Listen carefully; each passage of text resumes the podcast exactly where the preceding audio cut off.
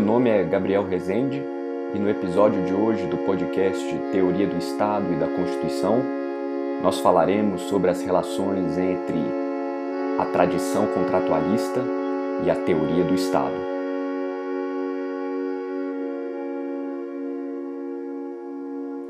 É difícil saber exatamente a origem da noção de contrato social ou de pacto social.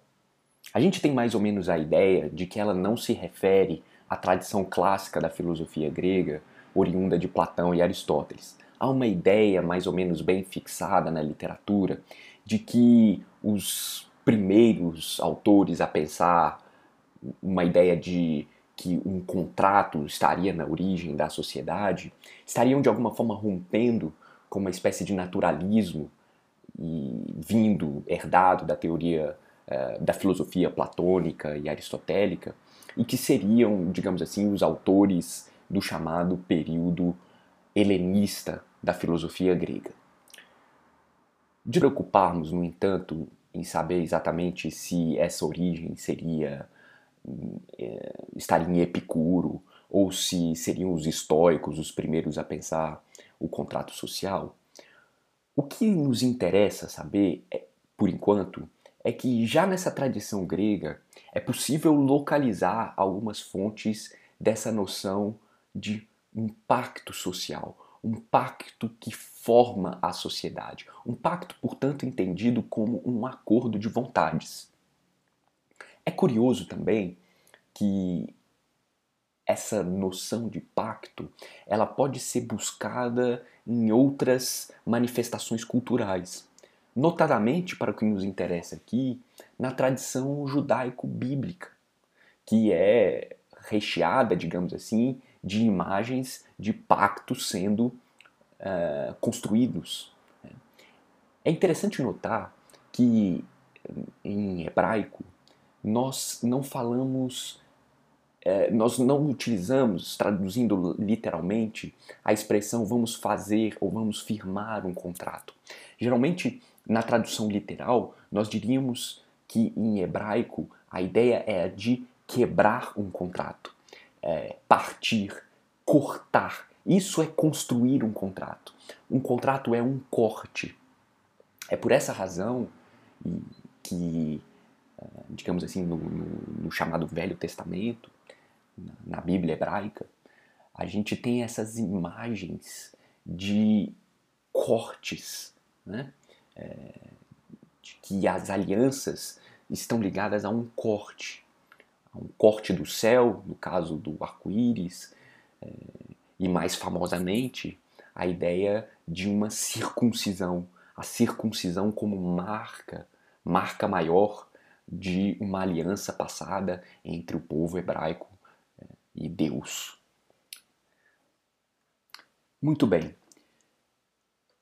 Quando a gente chega, portanto, onde nos interessa, e, e o que nos interessa, na verdade, é a tradição moderna do contrato social, a gente tem que ter em mente que os autores contratualistas eles tinham como horizonte essas influências. Né? Por um lado, uma ideia de pacto que vem do mundo grego e que se aprofunda certamente no mundo romano, nós vamos falar mais disso daqui a pouco. Portanto, é, é herdada uma tradição que a gente vai chamar de uma tradição jurídica, tradição jurídica de um contrato, dessa figura, desse conceito jurídico que é o conceito de contrato. E por outro lado, a tradição bíblica é recheada de imagens de uh, pactos pactos entre Deus e Noé, entre Deus e o rei Davi, entre Deus e Abraão, entre Deus e o povo de Israel, ou seja, uma série de pactos que envolvem uma noção de hierarquia, uma série de pactos que envolvem o, o superior, o maior, o maior de todos, o supra-sumo e o humano. Então, essas imagens estão presentes no momento em que os autores modernos vão dar início a uma tradição verdadeiramente contratualista de explicação do fenômeno social e, mais do que isso, de formação, de construção dessa nova entidade que nós temos estudado, essa nova entidade chamada de Estado. Então, vejam, é importante ter clareza aqui que quando nós nos referimos a uma tradição contratualista, a gente está pensando sobretudo nessa tradição contratualista moderna.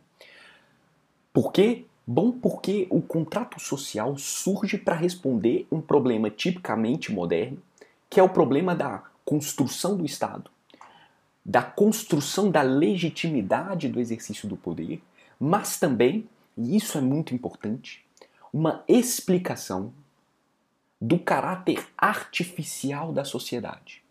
Então, vamos ter é, aqui essa imagem de uma sociedade não mais puramente natural, não mais encaixada na natureza humana, nas diferenças do humano, nas hierarquias do humano, não mais encaixada ou não mais instalada numa suposta uh, naturalidade do humano em relação ao político, né? o homem como animal político, mas agora como, mas agora a sociedade como algo intrinsecamente artificial, algo intrinsecamente construído. A passagem para o social é a passagem para o artificial, é a passagem para o, construto, para aquilo que é a obra humana por excelência. Passar para um estado de sociedade é passar para um estado em que o humano constrói as, base, as bases da sua sociabilidade. Mas por que pensar que essa figura do contrato se torna tão importante, tão decisiva nesse momento de explicação do social? Bom, a gente tem algumas pistas a esse respeito.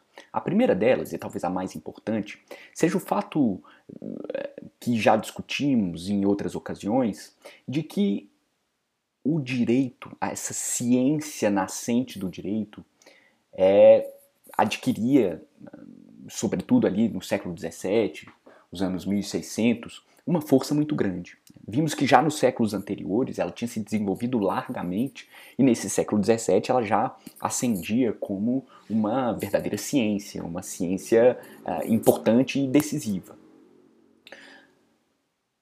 Essa noção de contrato é, é herdada, né, em larga medida, nessa ciência do direito, do direito romano.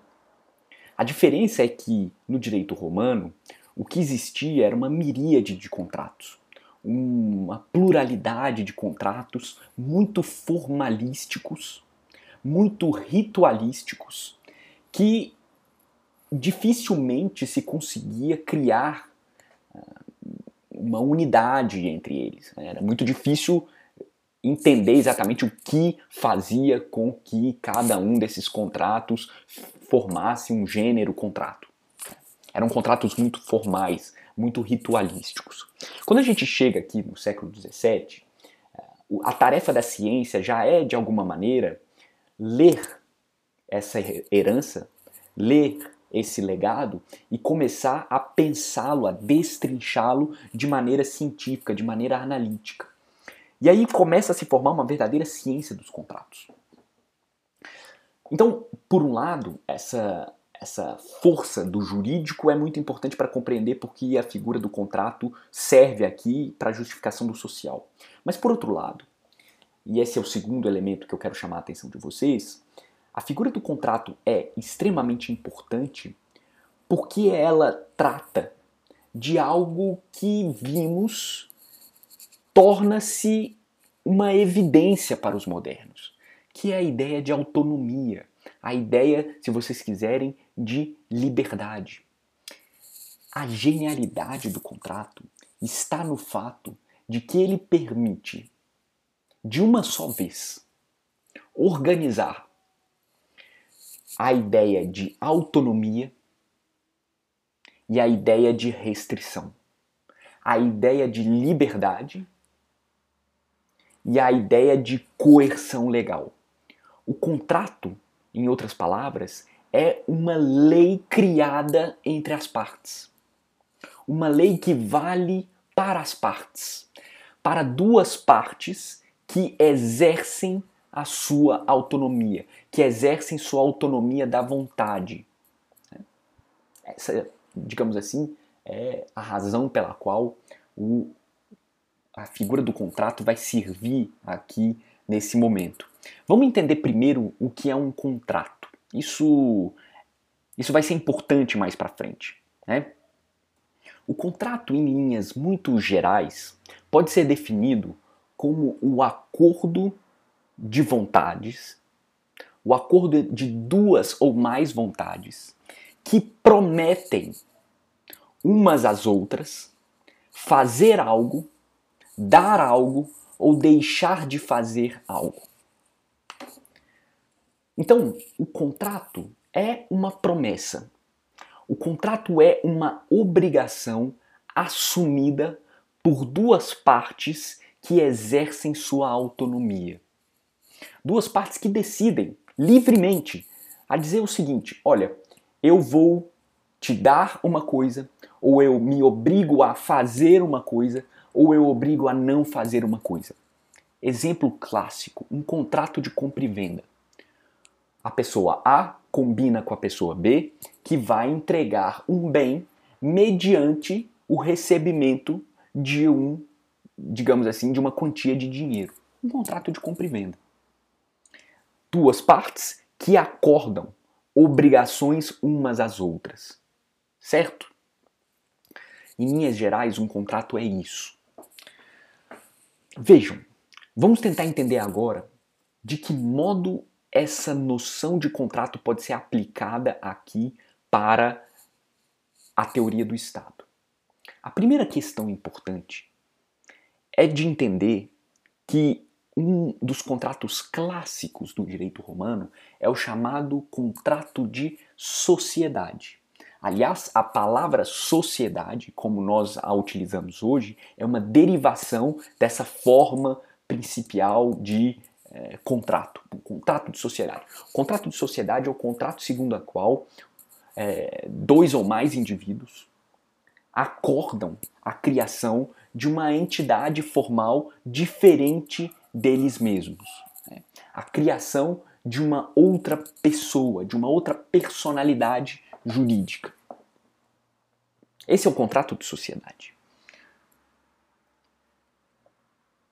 Esse modelo do contrato de sociedade vai fornecer um dos grandes influxos para a tradição contratualista. Okay? Por quê? Ora, como vimos, a modernidade exige de seus pensadores uma justificação, uma justificação, digamos assim, não naturalizante do porquê de nós vivermos ligados uns aos outros em algo que chamaríamos de sociedade. E mais ainda, no período, é preciso explicar por que, que essa ligação pressupõe a existência de uma autoridade superior que nós estamos dando o nome de Estado. Então vejam, por que, que a ideia de contrato é muito útil aqui? Porque ela vai permitir a esses autores explicar esse artifício, explicar essa artificialidade da vida em comum. Vai permitir a esses autores utilizar um conceito eminentemente jurídico que organiza, por um lado, a noção de obrigação e a noção de autonomia. Essa noção de autonomia que surge com tanta força durante a modernidade vai servir agora para explicar por que, apesar de sermos livres, nós somos obrigados. Porque existem obrigações que devemos cumprir. Porque existem normas, no fim das contas, que nós prometemos cumprir. A solução do período vai ser dizer justamente porque implicitamente nós exercemos nossa vontade e criamos essa sociedade. Nós entramos, portanto, num, em um estado de sociedade. Isso é, num estado que cria obrigações para nós mesmos. Um estado, né, um estado social, no interior do qual há obrigações que pesam sobre nós. Obrigações que devemos cumprir. E a explicação dessas obrigações vai ser, bom, em algum momento, implicitamente, nós demos o nosso acordo. Nós prometemos.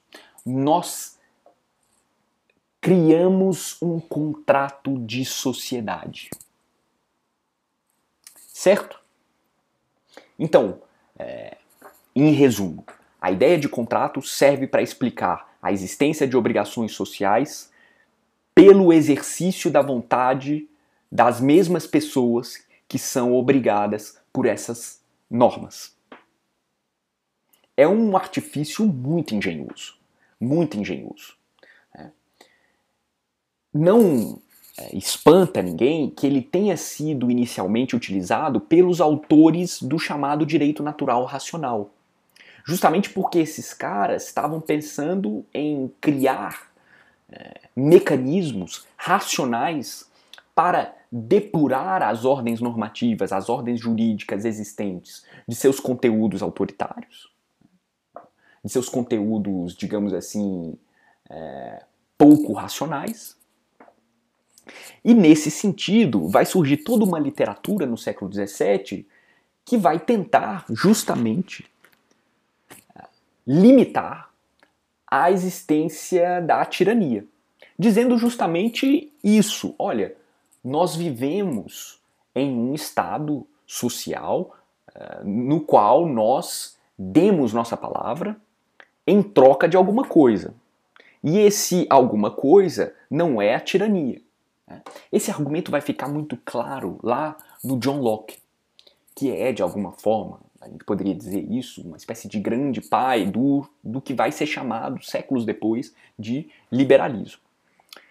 Mas é curioso que o primeiro sujeito que realmente cria uma, uma, uma, uma teoria é, significativa, forte, clara e, e, fulcrada, digamos assim, centrada no contrato social, vai ser um sujeito que vai estar tá pensando um Estado com tendências, digamos assim, tirânicas. Né?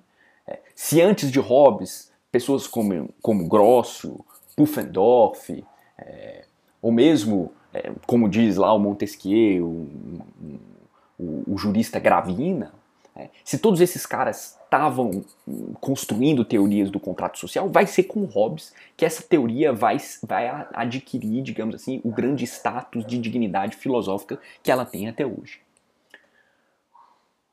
Em geral, quando a gente estuda a tradição do contratualismo, a gente separa três modelos do contrato social. É curioso que ainda que em boa parte o conceito de contrato social tenha caído um pouco em desuso na filosofia, é, até hoje nós teremos autores e autores, digamos assim, importantes que vão tentar trabalhar e operar a partir da noção de contrato social. Notadamente no século XX, é, um, um, autor que vai ser decisivo para o pensamento é, político, é, o, o americano John Rawls, vai ele mesmo propôs uma teoria da justiça que é uma teoria contratualista da justiça, digamos assim. Mas bem, mesmo essas teorias contemporâneas, elas se encaixam nesse padrão, nesse grande, nesses grandes tipos ideais que nós dividimos quando pensamos a tradição contratualista. Seriam três os grandes tipos de contrato social. Um contrato de tipo hobbesiano, pensando no autor inglês John, uh, Thomas Hobbes, um contrato lockeano, por referência ao autor também britânico John Locke, né? e por fim um terceiro modelo que é o contrato uh, russoniano, por referência, obviamente, ao autor francês, ao autor suíço Jean-Jacques Rousseau. Muito bem. O que caracterizaria cada um desses tipos ideais, desses tipos de contrato que formam a tradição contratualista? Em geral, a gente pode dizer isso. O que define cada um desses tipos é uma referência específica ao papel da autonomia e à limitação do Estado e do soberano. Então aqui é que a coisa toda nos interessa bastante. Vamos lá então. O primeiro modelo é o primeiro é o modelo hobbesiano. Eu disse a vocês nas aulas que o contrato social para o Hobbes ele funciona como uma grande ruptura ele explica uma passagem que de outro modo seria impossível de ser explicada, que é a passagem do estado de natureza para o estado de sociedade. O estado, o, o, contrato social, portanto, ele tem algo de. É, ele, ele tem um elemento inexplicável, apesar do fato de que, como nós vimos, o Hobbes está tentando fazer uma espécie de grande física da sociedade, querendo explicar é, através de relações causais, como é que a gente chegou aqui. Pois bem, o que caracteriza o contrato hobbesiano? O contrato hobbesiano é caracterizado pelo fato de que é, digamos assim, uma espécie de tensão entre medo e esperança que nos conduz ao estado social nós entramos no estado social porque nós buscamos segurança. Porque nós buscamos uma segurança que de outro modo nós não encontramos no estado de natureza. De novo, essa é uma explicação contrafática, o que significa que é uma espécie de hipótese de trabalho. O próprio Hobbes não acredita que nada disso aconteceu de verdade. Ele usa isso como um mecanismo de explicação. E nesse mecanismo de explicação, para o Hobbes, a única forma de nós superarmos aquela insegurança é através de um contrato de associação, mas um contrato de associação que não se distingue de um contrato de submissão. Para o Hobbes, a única forma de nós nos associarmos verdadeiramente é nós nos submetermos a um terceiro, a uma entidade terceira, a uma entidade outra. Então, no contrato social robesiano, o que acontece é os cidadãos, digamos assim, passam um contrato entre eles mesmos, um contrato de associação entre os indivíduos que cria esse Leviatã, que cria esse Estado soberano. E a ideia é que nós, ao criarmos essa entidade, submetemos a ela as nossas forças e, e nos submetemos às suas ordens. Essa para ele é a única forma de maneira bastante esquemática, é a única forma verdadeira de associação. É um contrato de associação que contém, digamos assim, uma cláusula de submissão. Esse é o contrato social para o Hobbes, de maneira bem esquemática. Portanto, não é um contrato entre as pessoas e o soberano, é um contrato entre as pessoas e as pessoas criando esse soberano criando esse Estado soberano. Ok? Então, vejam, o que está implícito nessa lógica? Bom, se nós nos submetemos a esse, a esse, esse Leviatã, se nós nos submetemos ao soberano, isso significa que nós entregamos a ele a capacidade de julgar se isso é certo, se aquilo é errado, se devo fazer aquilo, se devo fazer aquilo outro nós submetemos esse tipo de julgamento à autoridade. É, a tal ponto é, que Hobbes vai cunhar uma frase que entrará para a história, que diz justamente é, a autoridade e não a verdade faz a lei. A ideia aqui é que os sujeitos, aqueles que estão em, em relação de submissão ao soberano, é, não tem mais muito o que fazer caso ele se torne um tirano. Os desígnios do soberano são os desígnios justos. Né? Ainda que o Hobbes tenha, é, principalmente de maneiras implícitas, criado alguns mecanismos de composição e de, de, limitação mínima que seja desse soberano. Mas no final das contas, o que a gente está dizendo é que é a autoridade que cria a lei, não a verdade, não o, o, o julgamento uh, cientificamente mais embasado. Não. O que faz a lei é um ato de vontade do soberano. E nesse sentido, aqueles que a ele são submissos resta muito pouco a fazer. Certo? Será, portanto, em reação a esse modelo, ao modelo hobbesiano, que surgirá o chamado modelo Lockeano, o modelo do contrato Lockeano, ou o modelo liberal. O que diz esse modelo liberal? Para Locke, o contrato social não era simplesmente um pacto ou, ou uma, uma convenção, né? o termo que ele mais utiliza para descrever esse pacto social é o termo trust, que traduz em inglês um contrato também existente no direito romano, que é o contrato de fidúcia. O contrato de fidúcia é o contrato segundo, segundo o qual uma pessoa entrega a outra a administração de certos bens desde que essa outra pessoa destine esses bens e suas atividades para determinados fins previamente designados. A ideia de fidúcia é literalmente a ideia de confiança. O Locke, portanto, vai criar um modelo alternativo ao contrato social uh, hobbesiano, porque ele vai dizer o seguinte: Nesse contrato, nós acordamos com o soberano. É um contrato entre os sujeitos, os súditos e o soberano, no qual o soberano recebe dos súditos parte de seus bens, parte de suas forças e se compromete a utilizá-los com a finalidade de criar mais segurança, de criar proteção. Portanto, na lógica do contrato lockeano, o, o, o, o soberano que se desvia dessa finalidade, ele perde a confiança. Ele, portanto, rompe o contrato de fidúcia.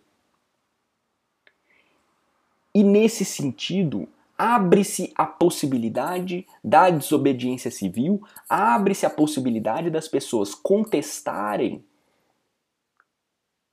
o exercício do poder soberano, contestarem as ordens do soberano e se voltarem contra esse soberano. Essa vai ser a base do que posteriormente nós vamos entender como o contrato social de cariz liberal. Ok?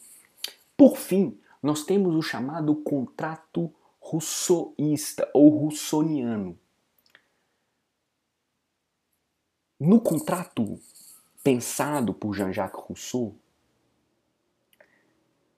afasta-se esse modelo lockeano, mas tenta se responder às mesmas exigências, aos mesmos riscos, aos mesmos problemas que todos viam lá na teorização proposta pelo Hobbes.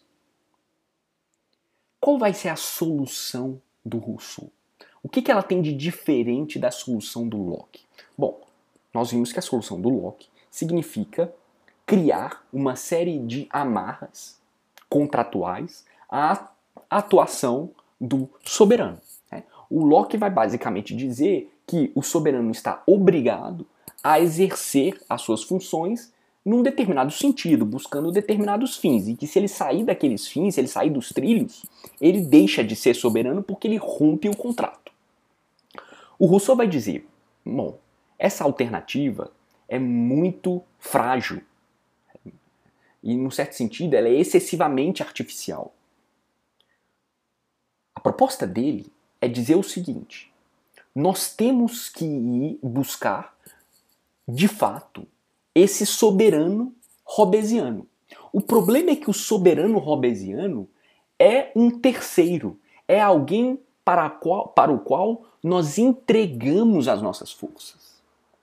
Por que não dizer que é a própria associação dos indivíduos que será soberana? Por que não fazer do corpo dos associados não um terceiro externo para o qual nós entregamos nosso poder, por exemplo, um rei, fazer da própria assembleia, da própria associação, o corpo soberano. Fazer dos associados em conjunto o soberano. E dizer, finalmente, que o soberano é a vontade geral. Percebem? Digamos assim, tanto Locke quanto Rousseau estão tentando responder aos problemas identificados, digamos assim, nos riscos criados pela teoria robesiana. Locke, por um lado, vai buscar uma espécie de limitação contratual da atuação do soberano, e o Rousseau vai buscar, na verdade, uma recaracterização do soberano, uma nova identificação do soberano, uma nova pessoa soberana. Não mais um monarca, por exemplo, mas a própria Assembleia, a própria Assembleia dos Associados, o próprio corpo dos cidadãos, o conjunto dos cidadãos. Esses vão ser, portanto, os três grandes tipos ideais que vão influenciar mesmo a produção contemporânea em matéria de contrato social. E são os modelos que explicam, né, os três modelos que explicam, a, a partir da tradição contratualista, a formação do Estado. Esses três modelos vão ser decisivos na história do constitucionalismo. Sem entender esses três modelos, nós temos dificuldades de entender a própria noção moderna de Constituição. Né? Veremos nas aulas que virão que o constitucionalismo tenta fazer algo, uma, uma outra síntese, uma síntese superior, né? uma síntese, digamos assim, entre a alternativa lockeana e a alternativa rousseauista a síntese superior entre o que nós chamaremos de direitos fundamentais e soberania popular. Constitucionalismo é isso. Ok, pessoal? Ficamos por aqui nesse podcast que já se alongou um pouco, mas teremos outras oportunidades de revisitar esses temas. Certo? Um forte abraço a todo mundo e tchau, tchau.